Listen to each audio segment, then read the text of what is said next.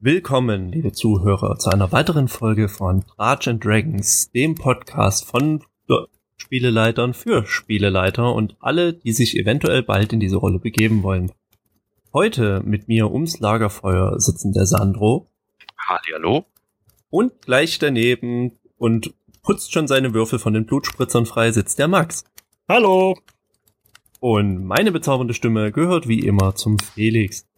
So, und ich habe es schon ein wenig anklingen lassen, in unserer heutigen Folge wollen wir uns mit dem Tod unserer Helden beschäftigen. Muss er sie ereilen? Wird er sie ereilen? Und wie grausam wird es für sie sein? Zu diesem Thema frage ich einfach mal Max. Max, dürfen Helden sterben? Definitiv. Sie sollen sogar sterben, in meiner Meinung, wenn sie eine dumme Entscheidung treffen und nicht intelligent genug vorgehen. Also im Endeffekt zum Beispiel, wenn sie einfach zu einem Boss hinrennen, ohne überhaupt nur Nachforschungen in keinster Weise anzustellen, was sie dort erwartet und sie rennen da einfach rein, dann ja, dann dürfen sie auch sterben. Oder wenn es generell einfach mal passiert. Kann ja immer passieren. Also ich versuch's nicht zu vermeiden. Und an Sandro schließe ich mich mit der Frage an, Verdienen Helden, die einen solch, ich zitiere Max, dummen Tod sterben, verdienen diese Helden eine Rückkehr und was wird es sie kosten?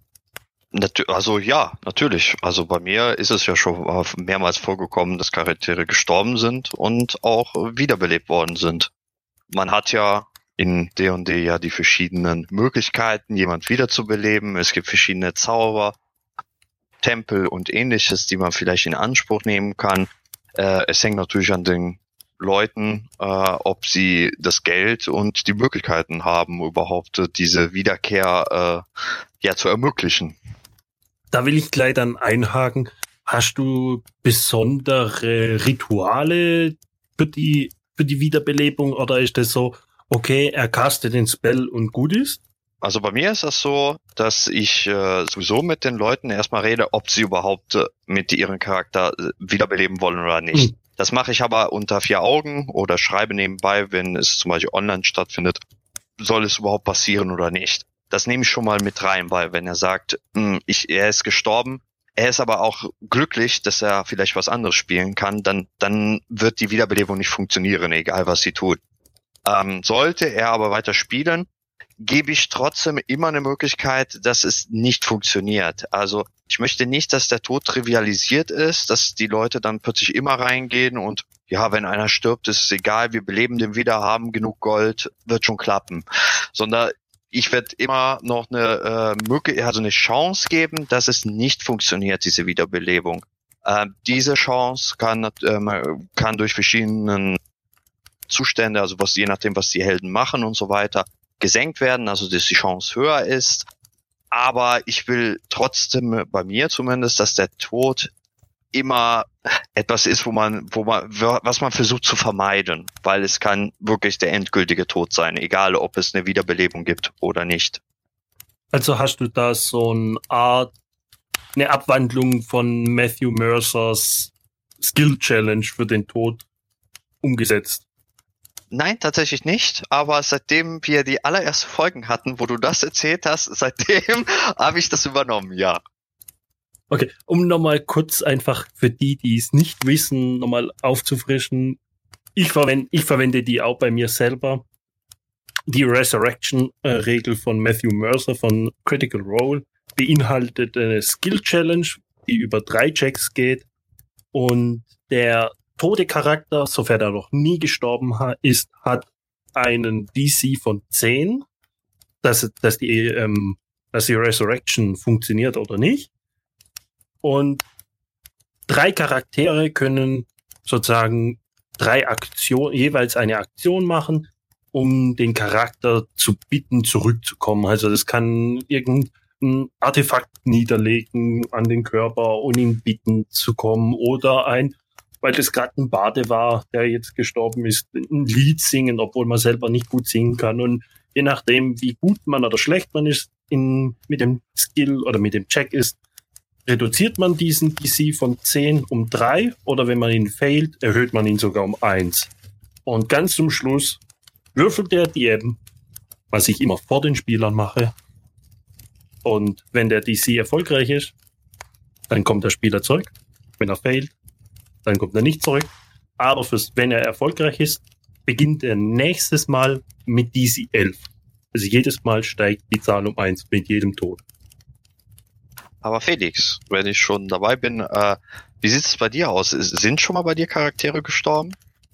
Jetzt äh, setzt du mir aber die geladene Handarmbrust auf die Brust. äh, ich bin, was Spielercharakter Tode, beziehungsweise wirklich schlimme Tode, also wo der, wo die Person dann einen neuen Charakter stellen musste, bin ich bisher drumherum gekommen. Das liegt A an meinem fantastisch schlechten Homebrew-Schreibstil, wo ich Helden einfach zu wichtigen Charakteren mache, ohne die die ganze Geschichte keinen Sinn macht und die daher, ich hoffe, sie wissen es nicht hundertprozentig, Plot Armor genießen und damit geschützt sind, was ein sehr, sehr schlimmer Fehler ist. Liebe äh, jungen Dungeon Master, schreibt sowas nicht. Die Welt muss funktionieren auch ohne eure Helden. Ähm, ich hatte vor einer Weile in Storm King's Thunder hatte ich einen Charaktertod, beziehungsweise zwei Charaktertode, hatte dort aber einen sehr mächtigen NPC den Spielern zur Seite gestellt, der dann gegen ein gewisses Entgelt die beiden Spieler wiederbelebt hat. Es hat sich nicht so gut für mich angefühlt, wie ich es mir gehofft hätte, weil ich immer noch der Meinung bin, dass ich dort ein wenig zu sehr die Hebel hinter dem grünen Vorhang bewegt habe, um diesen Spielern es zu ermöglichen, noch ein wenig weiter zu spielen. Was aber auch Sinn ergibt, weil die eine Person hat eine Mini seines Charakters erst vor kurzem bekommen und der andere oh. und, und die andere Person hatte erst also sie sie kann sehr gut zeichnen und sie hatte quasi ihren ihren Roll 20 Token neu designt, weil sie hatte einen Hahn gefunden und er sitzt jetzt auf ihrer Schulter auf dem, auf dem Token und hat total bezaubernd gemalt. Und so der Token wird das erste Mal benutzt und genau in dieser Session stirbt sie. Und das war so ein Moment, wo ich mir dachte, nein, also, also das wäre wirklich gemein. Ich, ich bin nicht so ein schlechter Mensch, beziehungsweise habe ich nicht das Herz, so das durchzuziehen. Aber sind sie da gestorben, weil sie eine ungünstige Entscheidung getroffen haben oder weil du einen Encounter zu schwierig gemacht hast, der eigentlich einfach hätte sein sollen? Prinzipiell gibt das Modul die Encounter vor und sie hätten, also was heißt eine, eine dumme Entscheidung? Ich versuche den Spielern beizubringen, dass sie wissen müssen, wann sie feige sein können und wann sie ein wenig heldenhaft sein sollen. Und das ist noch ein bisschen schwierig, weil einer der Charaktere meinte dann halt, er ist jetzt ein Held und warf sich quasi oder beziehungsweise schoss sein Eldritch Blast auf das größte Monstrum in dem ganzen Pulk von Gegnern. Ja, und das fand das Wesen halt nicht gut und hat ihn halt platt gemacht. Und ja, okay. Der andere Charakter war in der Nähe und hat dann gesagt, nein, ich räche dich und hat aber vergessen, dass 10 HP relativ schnell weg sind. Also es ist ein guter Misch aus beidem. Ich glaube, dort hat mich an sich nur gestört, beziehungsweise nicht gestört, sondern ich glaube, da, da war es wichtig, nicht mit den Würfeln oder nicht die Würfel, also der, der Gegner hat sehr gut gewürfelt. Und ich wollte dann nicht die Würfel belügen und sagen, oh nein, er trifft dich nicht oder irgendwelche Schläge zurückhalten, weil ich mir dachte, eigentlich ist genau das ja auch der, der Sinn und Zweck dieser, dieses Todes, dass die Leute sehen, okay, diese Welt ist tödlich und wenn ich hier nur Fun und Geigel mache, dann wird es schwierig. Das ist ja auch der Grund, weswegen ich auch überhaupt Tode ermögliche. Weil ich habe festgestellt, dass in meiner Gruppe, auch ebenfalls Storm King Thunder, ähm, die Leute plötzlich anfingen, oh, wir sind eh so stark und wir können alles und ja, die ersten, die ersten äh, Encounter gingen ja auch sehr gut.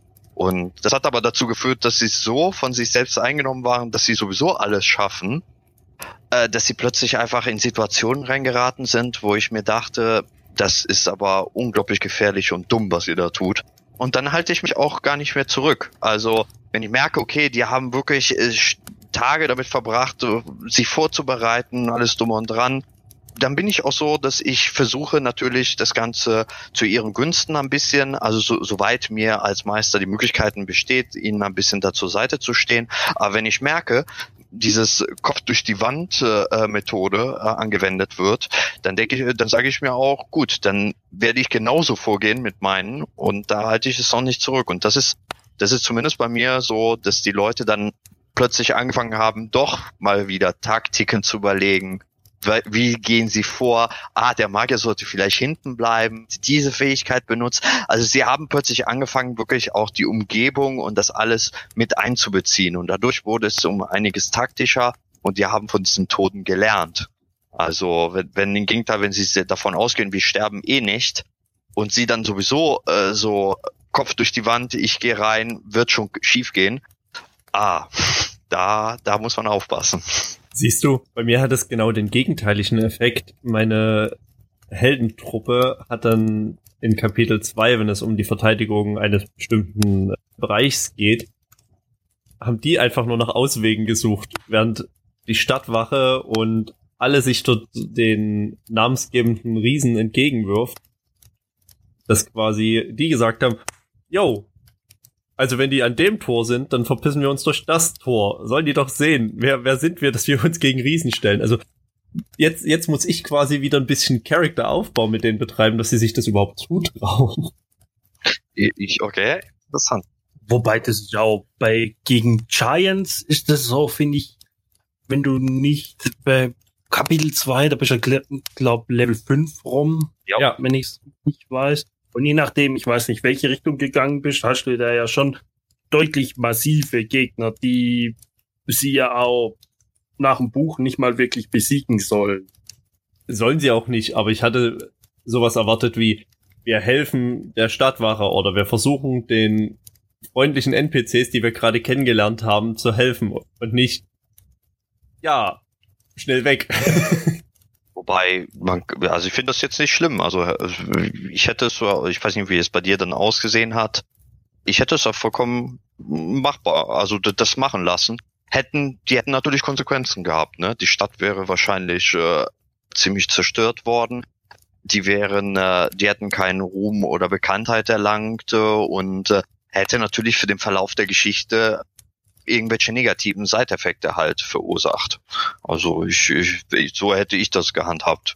Naja, sie haben dann schon irgendwann begriffen, besonders als sich dann jemand geoutet hat, dass er quasi das etwas ist, was die Riesen dort suchen. Man, man kennt das vielleicht so aus, aus schlechten 90s-Movies, wenn der Held so die ganze Zeit eigentlich gar keinen Bock hat, aber dann merkt er, okay, ich muss jetzt was machen. Und das hatte dann unser Paladin in der Runde, hatte diesen, diesen Moment, wo er gesagt hat, okay, ich kann jetzt hier gerade nicht wegrennen und ich muss jetzt hier einfach mal den Leuten helfen und hat halt Divine Steed gecastet und hat dann diese Riesen quasi durch diese Stadt hinter sich hergezogen, während er eben diese Person versucht hat zu retten und hat so seinem Team die Möglichkeit gegeben, den Riesen anzugreifen. Plus ein sehr, sehr gut würfelnder Barbar.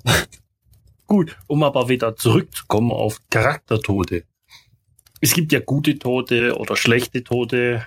Wie seht ihr das? Soll, wenn sie schon sterben, der Eindruck wirklich bleiben oder ist das so, okay, er ist halt gestorben? Sandro, ich würde dir das geben, weil ihr kennt meinen einzigen Charaktertod.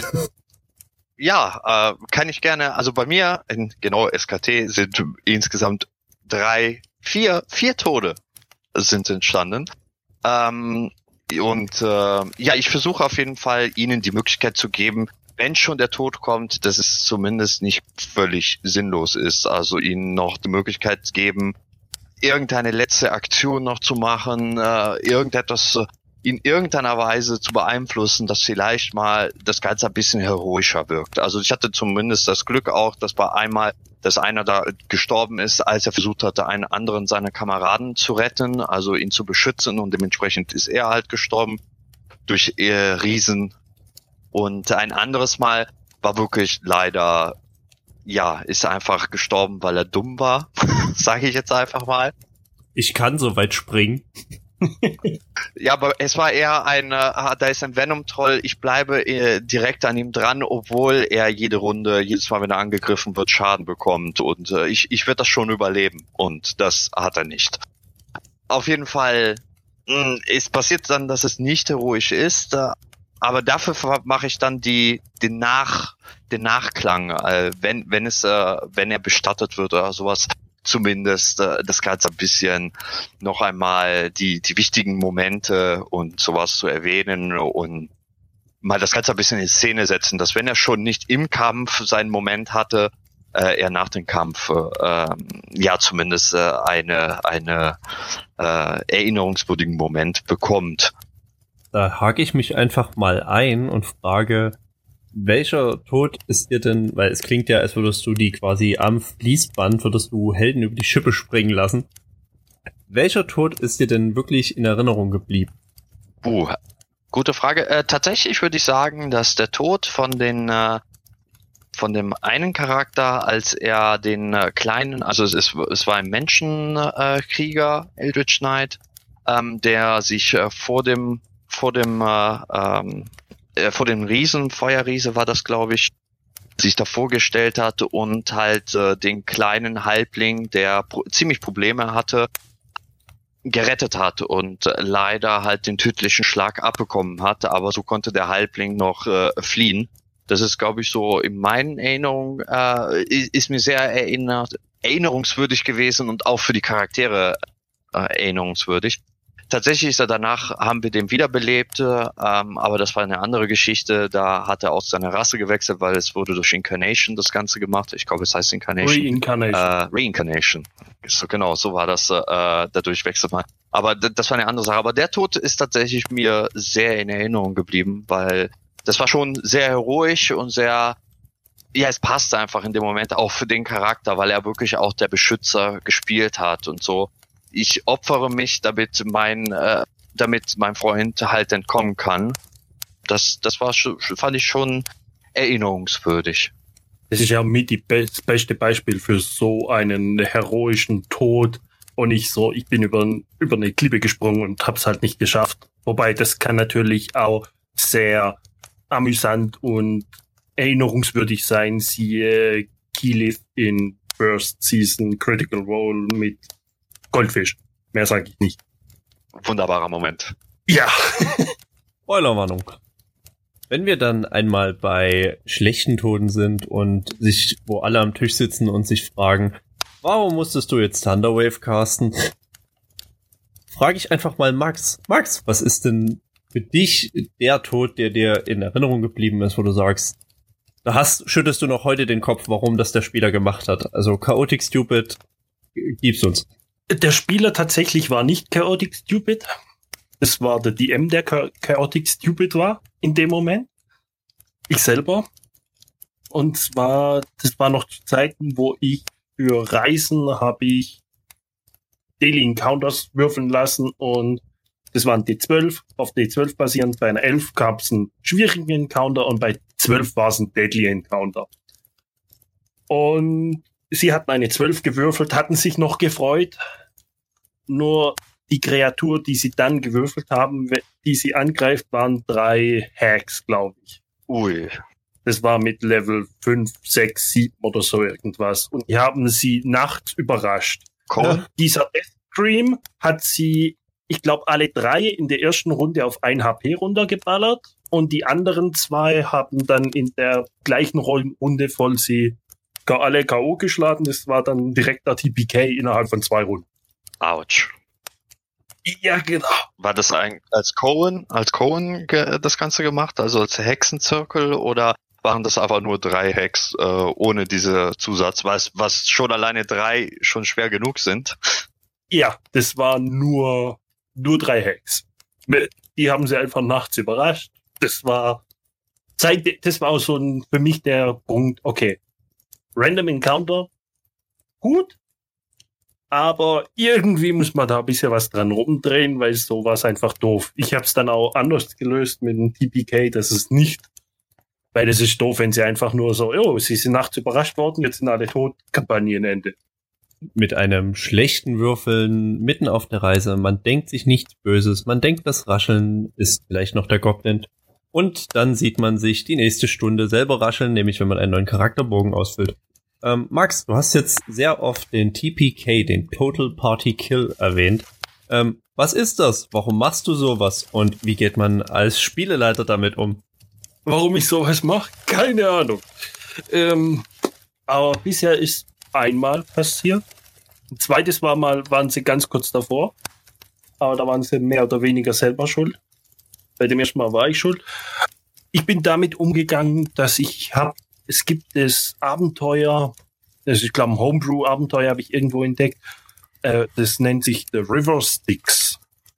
Also ich weiß nicht mehr, welche, welche Ebene das vor der Höhle ist, wo dieser Fluss ist, der sich dann aufteilt, wo die ganzen Seelen, die nicht von Göttern ähm, geclaimed wurden, hinkommen, wo dann entscheiden wird, ob sie in die Abyss oder in die Nine Hells kommen.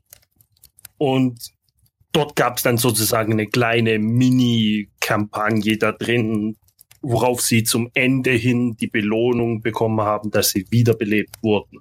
Sind dann natürlich in Gräbern aufgewacht. Das war die nächste Skill-Challenge. Wie kommt man aus dem Grab raus, wenn man schon vergraben wurde?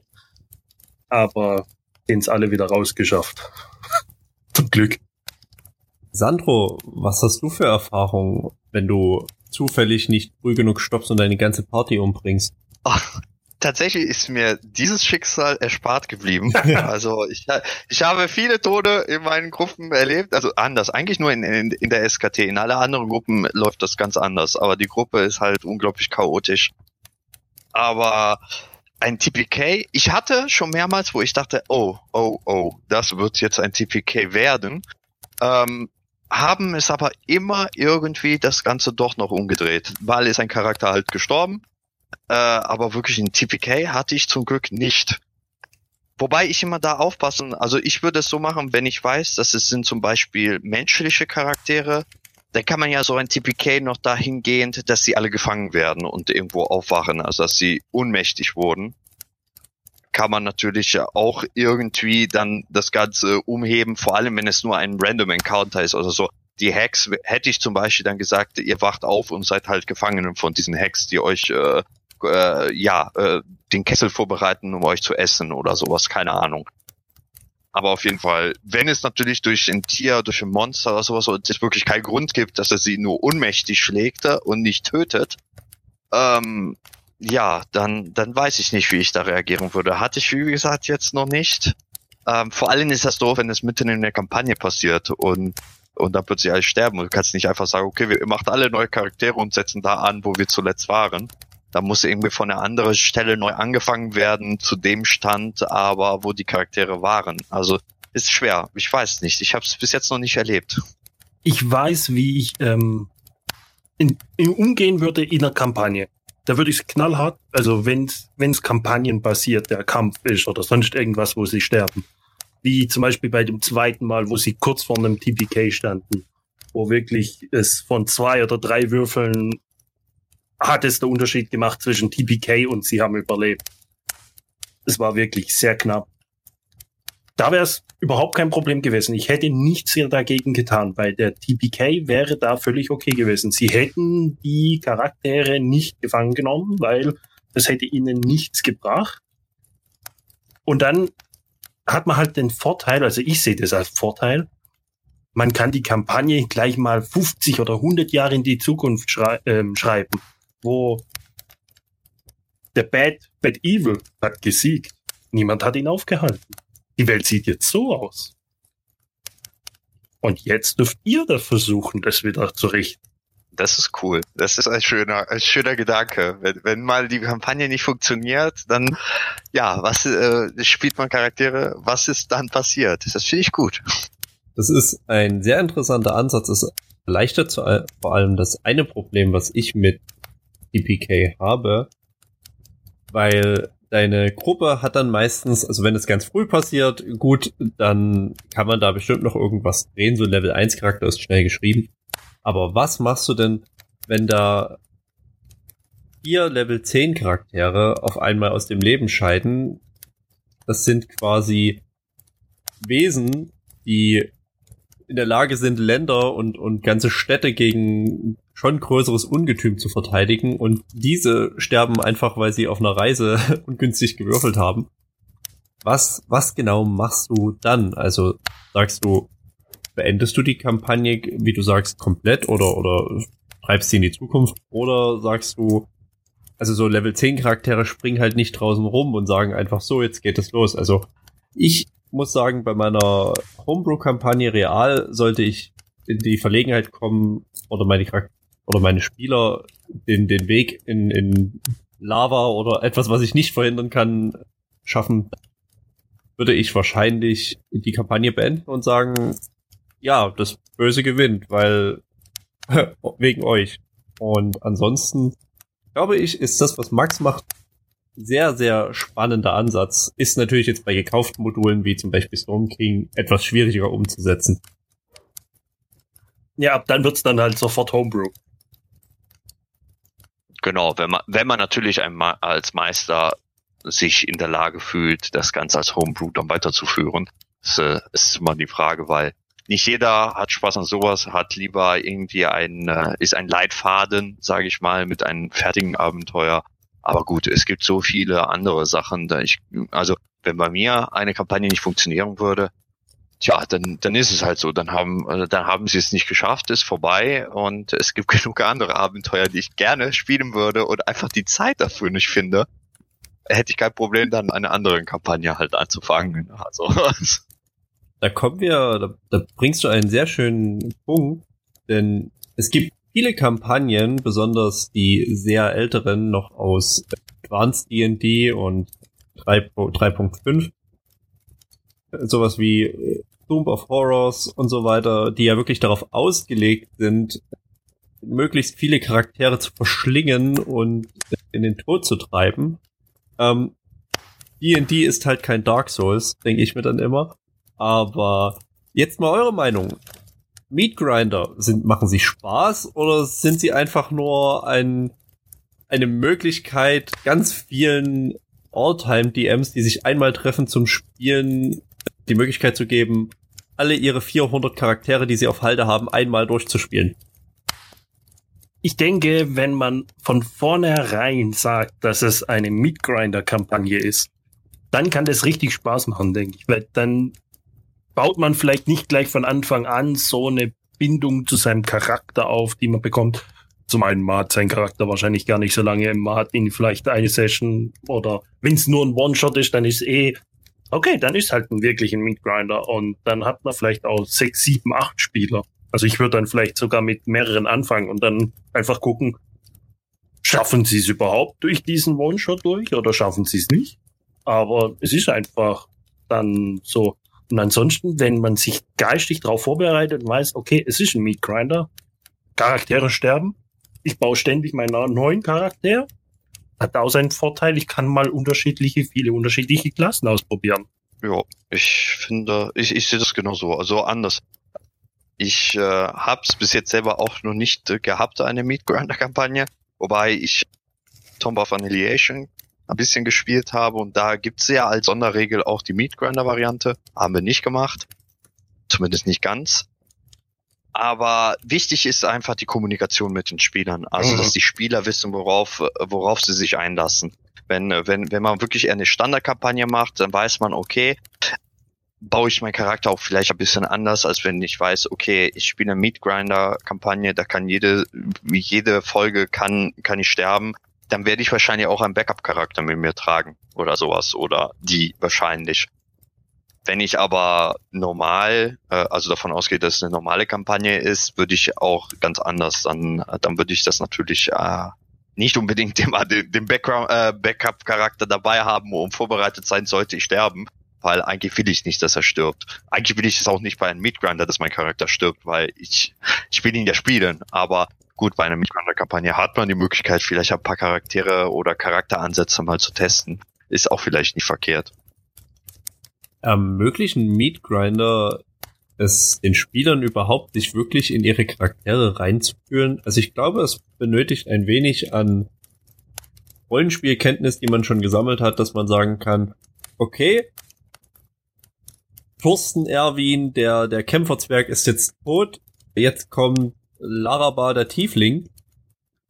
Und der spielt sich komplett anders. Der ist nicht ehrvoll und ehrlich, sondern er ist verschlagen und hinterhältig und hat eine seltsame Abhängigkeit von glitzernden Dingen. kann man dann wirklich auf Punkt umschalten? Also ist Meat Grinder eventuell wirklich advanced oder, oder fortgeschritteneres D&D für, für Spieler, die halt wirklich einfach nur noch das Spiel des Spiels wegen spielen? Definitiv. Also ich würde niemals eine Meat Grinder Kampagne mit, mit Anfängern machen, weil alleine, wenn ich bedenke, wie lange es dauert, bis Anfänger ihre Charakterklasse verstanden haben, das dauert ja alleine das schon vier, fünf Sessions. Und jetzt sollen die in einer Session plötzlich vier Charaktere verstehen oder vier unterschiedliche Klassen und Rassen. Äh, nein, da habe ich selber keine Lust drauf, das alles zu durch, durchzusprechen. Aber jetzt habe ich meinen Punkt vergessen.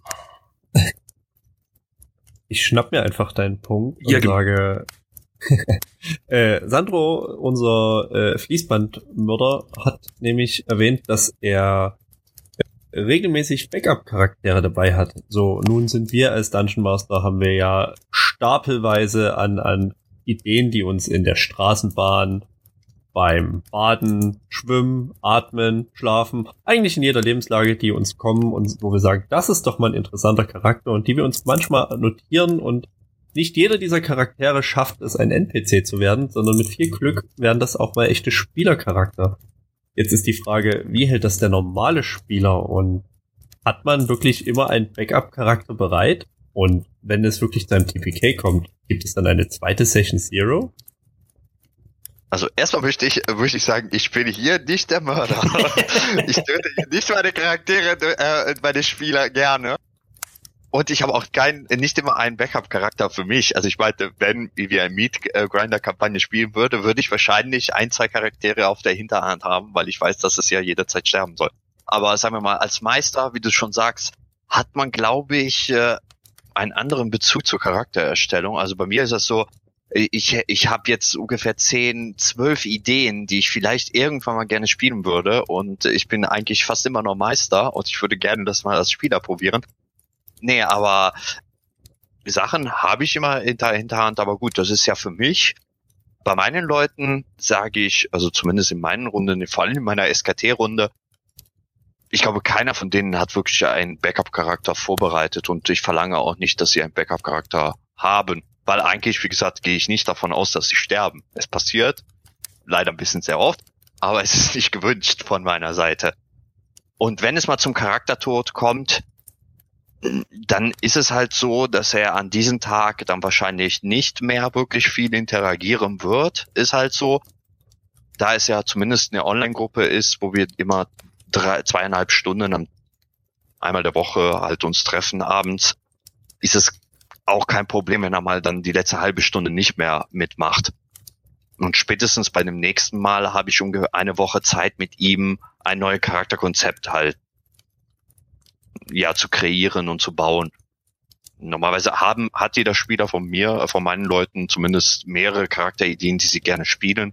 Und dann gucken wir einfach zusammen, was ist da möglich. Aber von vornherein schon was vorbereitet, ähm, verlange ich auf jeden Fall nicht von meinen Leuten. Und hoffe eigentlich auch nicht, dass sie das haben, weil das bedeutet, sie wollen ihr Charakter irgendwann wechseln.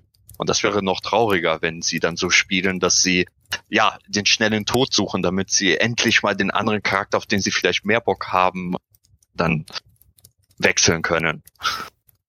Da spricht ein wahren Punkt an.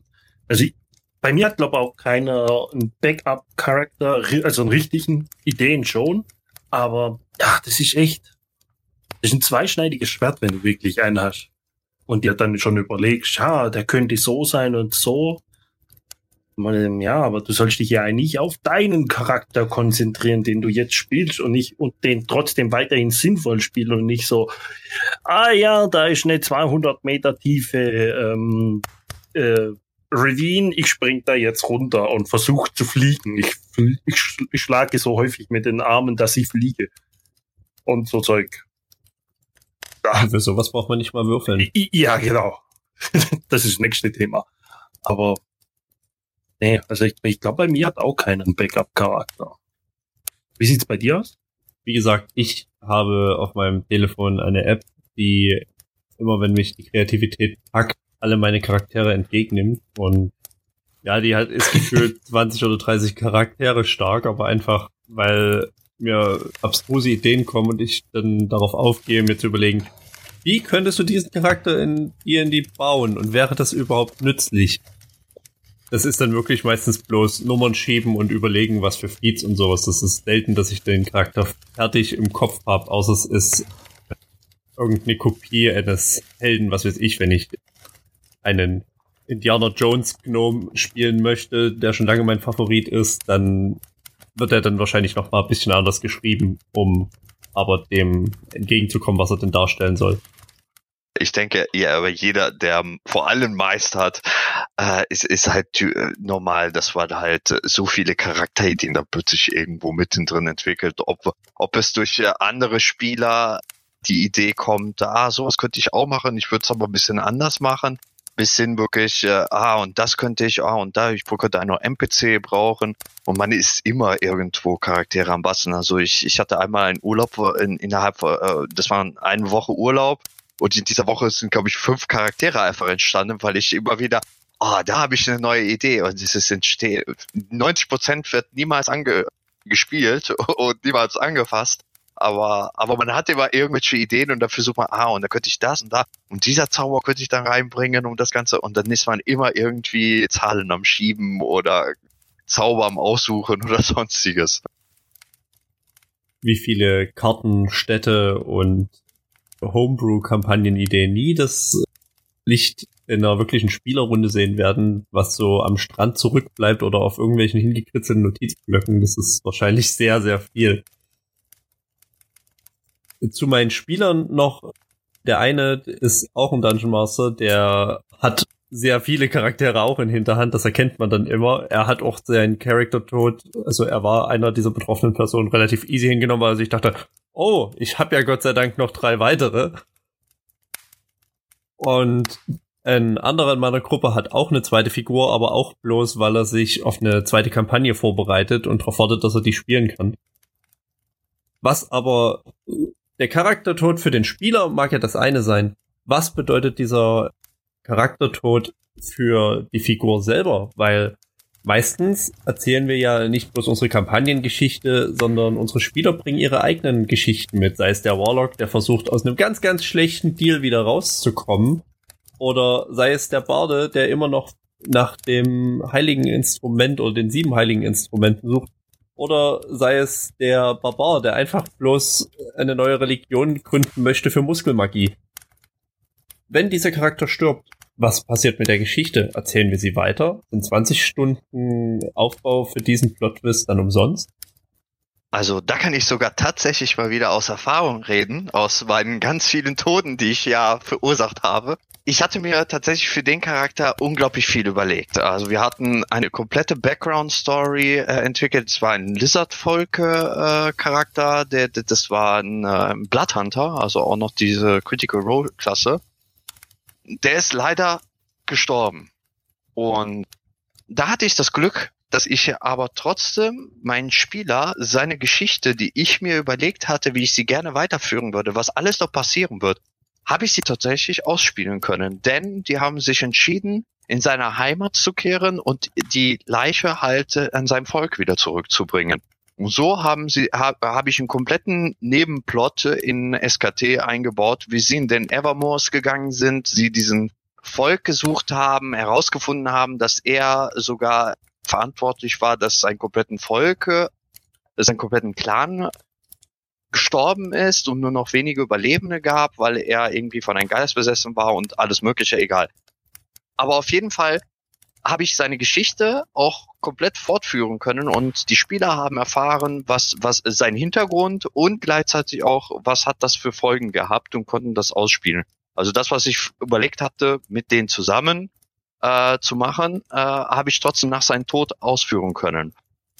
Und so hat tatsächlich der Charakter sogar noch mehr, noch mehr Background und noch mehr Erinnerungen äh, hervorgebracht, als, äh, als er, äh, wenn er nur einfach so gew dabei gewesen wäre. Also es war, es war sehr schön. Auch vor allem der Spieler hat mir danach gedankt, dass er die Möglichkeit hatte, auch wenn er tot ist und er einen neuen Charakter hatte, so gesehen seinen Charakter zu einem Abschluss zu bringen, seine, seine Geschichte und alles. Also an sich fand ich das sehr schön, dass ich die Möglichkeit hatte und äh, würde ich auch empfehlen, wenn man die Möglichkeit hat, wenn der Charakter schon stirbt und man Pläne mit ihm hatte, vielleicht das irgendwie anders einfließen lassen in den Abenteuer, dass die Spieler das trotzdem erleben und vor allem der Spieler, der sein Charakter eine Bindung aufgebaut hat, danach zumindest so so ein okay, jetzt habe ich den Abschluss für mich gefunden für meinen Charakter. Das ist ein schöner Moment, äh, wenn das irgendwie erreicht wird, auch wenn der Charakter bereits tot ist.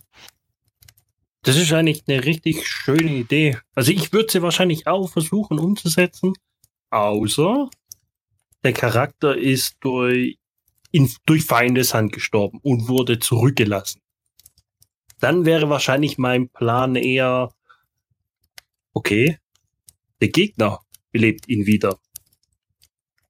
Und die Spieler treffen irgendwann wieder auf ihn. Aber halt dann gespielt von mir. Uh. Von der anderen Seite.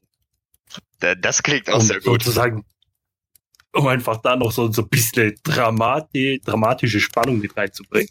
Du machst mir Gänsehaut. Aber ansonsten würde ich es auch versuchen, weil die Story, egal was es ist, sie läuft hier weiter. Also ich würde sie wahrscheinlich im Kopf weiter behandeln, egal ob sie jetzt von den Spielern weiter behandelt wird oder nicht. Aber einfach zu gucken, okay, vielleicht gibt's ja doch nochmal einen Schnittpunkt irgendwann später, wo sich's überschneidet und dann, ja, gut. Da hat sich tatsächlich was entwickelt. Die Familie hat sich ihren Namen reinwaschen können oder eben auch vielleicht jetzt nicht, weil dann auch die anderen Charaktere es nicht weiter verfolgt haben, zum Beispiel einen Namen reinzuwaschen und die sind jetzt immer weiter abgestiegen und sind jetzt sozusagen Ausgeschiedene. Aber auf jeden Fall hinterlassen auch deine Charaktere nach dem Tod irgendwie einen Abdruck in der Welt. Ja, das definitiv. Aus, außer vielleicht ein Level 1 Charakter, wenn die gleich sterben. Klar. Sie hinterlassen zumindest ihre Taten. Sie sind ja nur die Summe von dem, was sie geschafft haben. Und wenn sie immer vor den Riesen wegrennen, liebes Team, dann, dann könnt ihr nicht viel hinterlassen. Okay. Sandro, du hast erzählt, dass dein Spieler da gestorben ist und du dennoch die Geschichte von ihm erzählt hast. So, nun ist ja hoffentlich der Spieler nicht an deinem Tisch auch gestorben, als du ihn angegrinst hast, als dass du seinen Charakter aus dem Leben löschst. Das wäre was. Die Frage ist nun, wie hat sein neuer Charakter die Geschichte seines alten Charakters miterlebt? Und viel wichtiger, wie hast du ihn in dieses Abenteuer wieder eingeführt? Weil wie gesagt, in niedrigen Leveln ist das kein Problem, aber wenn die schon, was weiß ich, Level 5 oder sowas sind, dann wird es ja langsam schwierig, seine bedeutende Person noch zu finden. Ja, tatsächlich ist das, glaube ich, einer der schwierigsten Momente, ist eigentlich, wenn ein Charakter stirbt, wie baue ich den neuen Charakter ein? Das ist immer so der, der Knackpunkt. Ich versuche immer die Geschichte drumherum mit einzufließen und das Ganze irgendwie anhand der Geschichte diesen neuen Charakter einzuführen. Also ich hatte, als der gestorben ist, hat er danach den Eldritch Knight gebaut. Ja, es ist der, der zweites Mal danach gestorben ist, ganz genau. Genau, aber als sein erster Charakter gestorben ist und der den neu gebaut hatte, ähm, das Ganze ist halt in der Arena passiert, in einem Showkampf, in dem sie beteiligt waren. Äh, er war zum Beispiel in dieser Arena mit dabei und hat es sich angeschaut und wurde dann von den, ja, von den von den Harper-Anführer, die da die Stadt äh, aussehen hatte, so gesehen vor, äh, der Gruppe vorgestellt und gesagt, äh, hier, der könnte euch äh, helfen, der, der, der ist ja eingetroffen, er hat euch äh, beim Kampf zugesehen und würde gern ja, euch unterstützen oder sowas. Oder jetzt gerade, nachdem er das zweite Mal gestorben ist, das dritte Mal gestorben ist. Ja, es ist immer der gleiche Charakter. Er ist, danach, er ist gestorben, dann haben wir den wiederbelebt, ja, der Eldritch Knight, und jetzt ist er gestorben und jetzt spielt er einen Kobold. Und den Kobold habe ich wiederum richtig schön eingebaut. Die waren mit einem Flugschiff, sind abgestürzt und sind genau auf dem Bau eines, äh, eines, einer Kobold-Clans äh, gestürzt und haben fast alle umgebracht.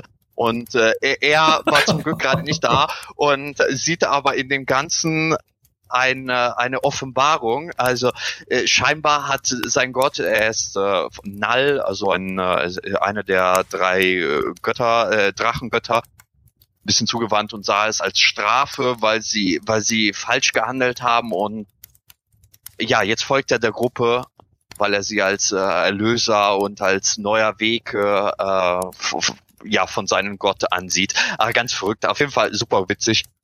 Aber genau, ich versuche eigentlich immer die Umgebung, das, was passiert ist, irgendwie mit einzubringen und daraus den neuen Charakter irgendwie einzubauen. Ich finde es immer doof, wenn ah, der plötzlich taucht er äh, taucht in der Taverne auf und äh, setzt sich zu der Gruppe und gehört hier zur Gruppe. Äh, da, da versuche ich halt die die Einflüsse, das drumherum mit einzubauen, wieso er da reinkommt. Aber es ist schwer. Je, je weiter man im Level ist, desto schwerer wird Mhm. das. Das, so hätte ich es nämlich auch gefühlt gesagt. Je später man ist, desto schwieriger wird es, weil wo, wo kommt der plötzlich dieser Level 15 Charakter her? So, bis Level 10, finde ich, wird, ist noch einigermaßen einfach. Danach, denke ich, wird's richtig schwierig, das vernünftig einzubauen. Vielleicht ein kleiner dreckiger Trick.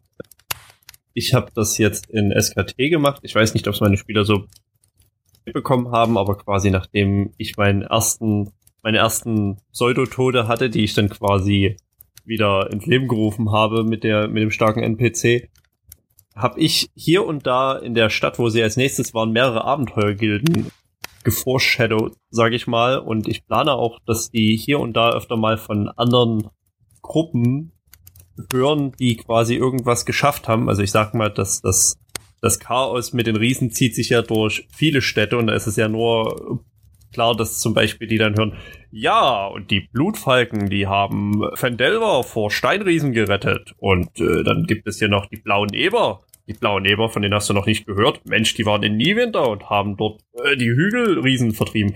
Einfach um ein bisschen Foreshadowing zu betreiben, um dann eben zu sagen, ja, der nächste Charakter, solange der Spieler nichts ganz Verrücktes geplant hat, wie ein Kobold, der äh, Drachengötter anbetet, sondern wenn es sich quasi an das typische Regime hält, einfach zu sagen, es ist einer aus diesen Abenteuergilden, der oder jemand, der sich quasi von anderen Abenteuergilden losgesagt hat, um eben zu dieser Gruppe hinzuzustoßen und zu fragen, kann ich bei euch nicht mitmachen? Also, aber das funktioniert halt auch bloß bis zu einem gewissen Power-Level. Also so mit Level 20, wo du Dimensionstüren öffnest und, und Welten zerreißt, dann ist das schwierig, dass da Mhm. weitere Abenteuergilden sind, die das auch machen.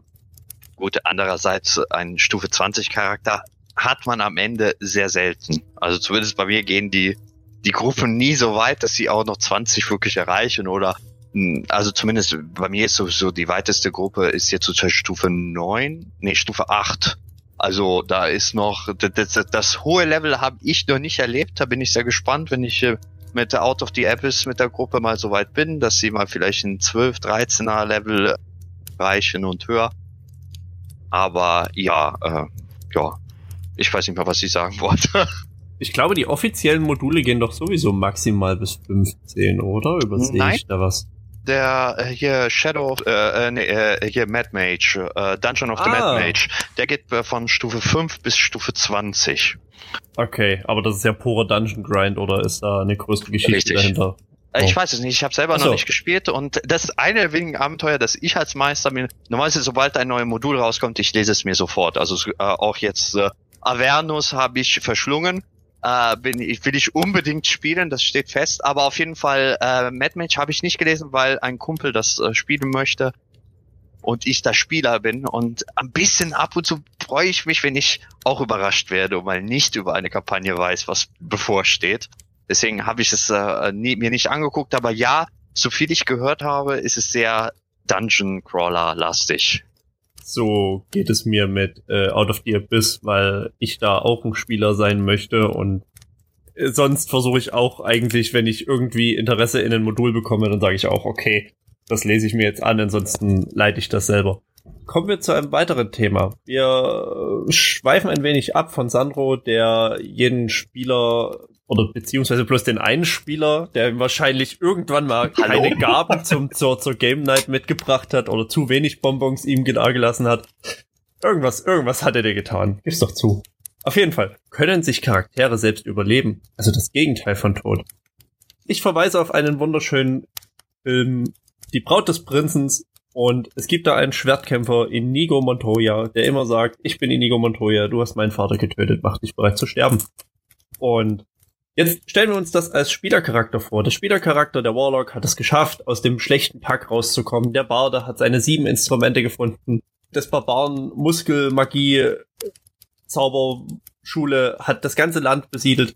Es bleibt eigentlich nur noch die Kampagne zu Ende zu spielen. Aber was ist, wenn der Charakterantrieb selbst dann stoppt? Ist dann die Kampagne Antrieb genug? Oder ist es, ist das der Moment, wo man auch sagen kann, okay, der Charakter geht für diesen Abschnitt jetzt in Rente? Also es ist definitiv möglich. Also ich habe auch schon mit den Gedanken gespielt, was würde passieren, wenn jetzt einer meiner Spieler auf mich zukommt und sagt, okay, meine Background Story ist theoretisch durch und er würde sich jetzt eher, sein Charakter würde jetzt eher sagen, okay, mein Lebensziel ist erfüllt.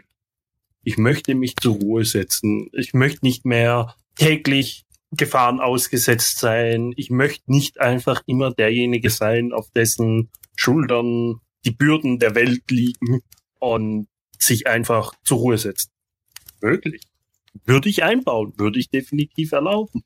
Und generell auch, wenn man theoretisch Level 20 ankommt, ist ja dann auch das Problem. Da hört ja die Kampagne theoretisch auf. Weil ich will weiter ja, auch direkt, aber irgendwo macht es dann kein, nicht mehr allzu viel Sinn, da weiterzumachen, weil ich kann dann nur noch Götter auf sie schmeißen. Mehr, viel mehr bleibt mir nicht mehr übrig. Da habe ich tatsächlich dann auch schon äh, gehört von Leuten oder von einer Geschichte, das war irgendwo auf Reddit oder dergleichen, der hat dann seine Spieler zu Götter erhoben, die, weil es dann mit dem Power Level hat es dann Leute gegeben, die angefangen haben, an sie zu beten sie als Götter zu verehren. Und das ist ja der erste Schritt, den du brauchst, um Macht zu bekommen im, als Gott. Und von dort aus sind sie, haben sie, sie haben wenig Macht gehabt, also sie haben viel Macht eher vom irdischen Leben gehabt, aber wenig Macht, den sie ihre Follower geben konnten und sind mit jedem, mit jedem Kampagnenfortschritt, den es danach gab, sind sie abgelevelt. Das heißt, sie hatten immer weniger Einfluss auf irdische, also auf direkt physikalisch und mussten immer mehr auf ihre Follower abdrücken, sozusagen die Macht. Bis sie dann bei Level 1 wieder angekommen sind und wirklich Götter waren, keinen wirklich direkten Einfluss mehr auf die Welt hatten, nur noch über ihre Follower, über ihre Gläubigen.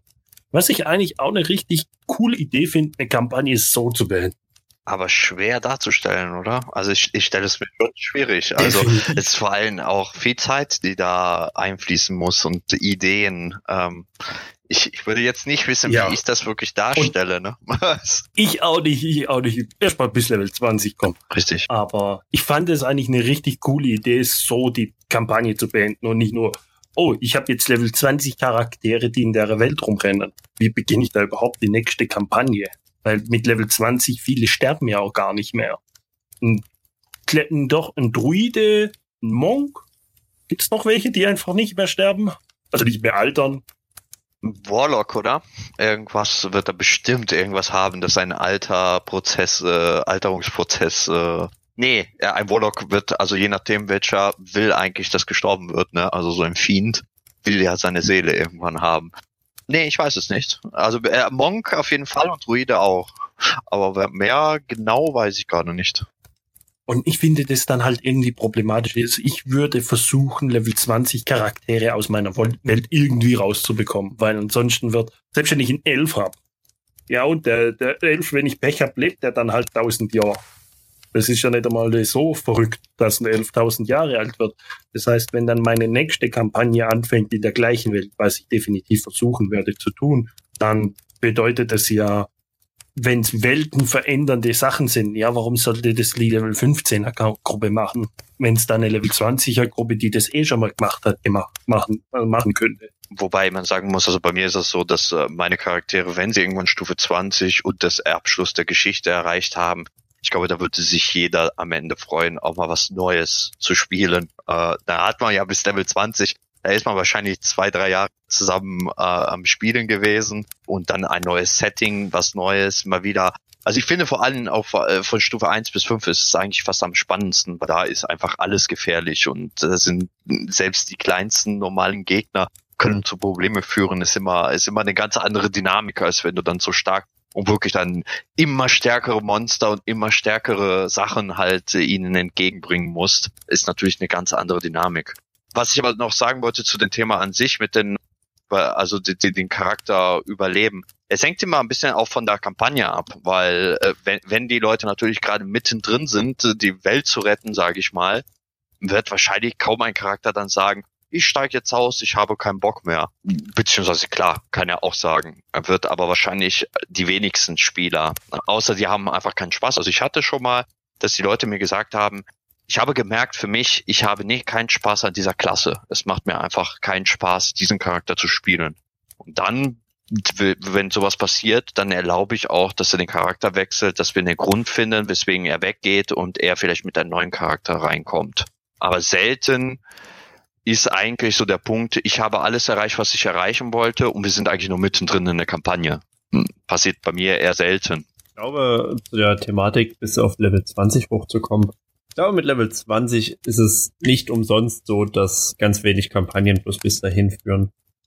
An Storm King lege ich zum Beispiel eine andere Skala an, um meine Spieler bis Level 15 zu treiben, weil ich der Meinung bin, dass es so die höchste Stufe daran, wo man noch sagen kann, du bist noch von dieser Welt und, und irdisch, weil ab Level 20, wie gesagt, hast du andere Probleme. Dann kämpfst du eben mit Göttern, wie Max sagt, oder wirst ein Gott. Aber ich glaube, Level 15 ist so, dass ich sage, ja, ihr seid fähige Helden, die wirklich sagen können, wir haben diese Riesenapokalypse aufgehalten. Und ansonsten glaube ich, was Sandra auch sagt, du hast wahrscheinlich irgendwann auch die, die Nase voll von demselben Charakter und denkst ja, Mann, ich bin jetzt Level 15 Krieger und ich sehe die ganze Zeit, was für einen krassen Kram der unser Zauberer macht. Ich hätte halt auch irgendwie mal gern was anderes noch zu tun, als mein Schwert zu schwingen. Vielleicht spiele ich Warlock und caste Eldritch Blades die ganze Zeit, aber grundlegend, glaube ich, ist das eine sehr gute Einstellung zu sagen, egal in welchem Level, wenn jemand sagt, ich habe keinen Spaß mehr an dem Charakter, dann muss man Mittel und Wege finden, dass man sagt, wie schaffen wir das, dass du wieder Spaß an der Sache hast und was bist du bereit dafür auch zu investieren, weil das ist ja ein Geben und Nehmen in dem Punkt. Das stimmt, sowas hatte ich tatsächlich auch schon in einer Kampagne, wo dann einfach auch sich ein Spieler hat das Gefühl gehabt, dass sein Charakter nicht mehr in die Gruppe passt. Gruppe hat sich so entwickelt, dass sein Charakter einfach sagen würde, also sein Spielercharakter einfach sagen würde, nö, mit denen gehe ich nicht weiter abenteuern. Die da ist dieses Problem. Das kann ja auch immer passieren. Ja, das ja, ist aber dann ein legitimer Grund. Und dann gab es auch einen Wechsel auf einen anderen Charakter. Den habe ich zwar ein bisschen verbockt, aber ja, das war mein erster Charakterwechsel. Von dem her ist, ich glaube, legitim, da mal ein paar Fehler zu machen und daraus lernen zu dürfen. Naja, wenn der zweite Charakter nie passt, wirst du das schon mitkriegen, wenn Sandro dir sagt, so, du musst noch einen neuen machen. Hallo? Alles in allem können wir also zusammenfassen, dass der Tod in den meisten Fällen für viele unumgänglich ist. Außer ihr seid Dungeon Master, denn dann habt ihr es in der Hand. Äh, der Tod kann bei D&D auch eine Chance sein für neue Charaktere, für neue Abenteuer und wie wir heute von Max gehört haben, auch für völlig komplett neue Szenarien, um zu sehen, was passiert denn, wenn das Böse gewinnt und seid, sind die nächsten von euch in der Lage, das wieder rückgängig zu machen. Ich bedanke mich im Namen von dem Trajan Dragons Team für euer Zuhören und es verabschieden sich der Max. Tschüss. Und der Sandro. Tschüss. Und auch ich verabschiede mich und weise nochmal darauf hin, dass wir uns stets über Kommentare und äh, eure Meinungen zu diesem Thema freuen. Schreibt es ins Discord, schreibt es unter die Episode oder sucht uns einfach auf den Social Media Kanälen. Vielen Dank fürs Zuhören. Bis bald. Tschüss.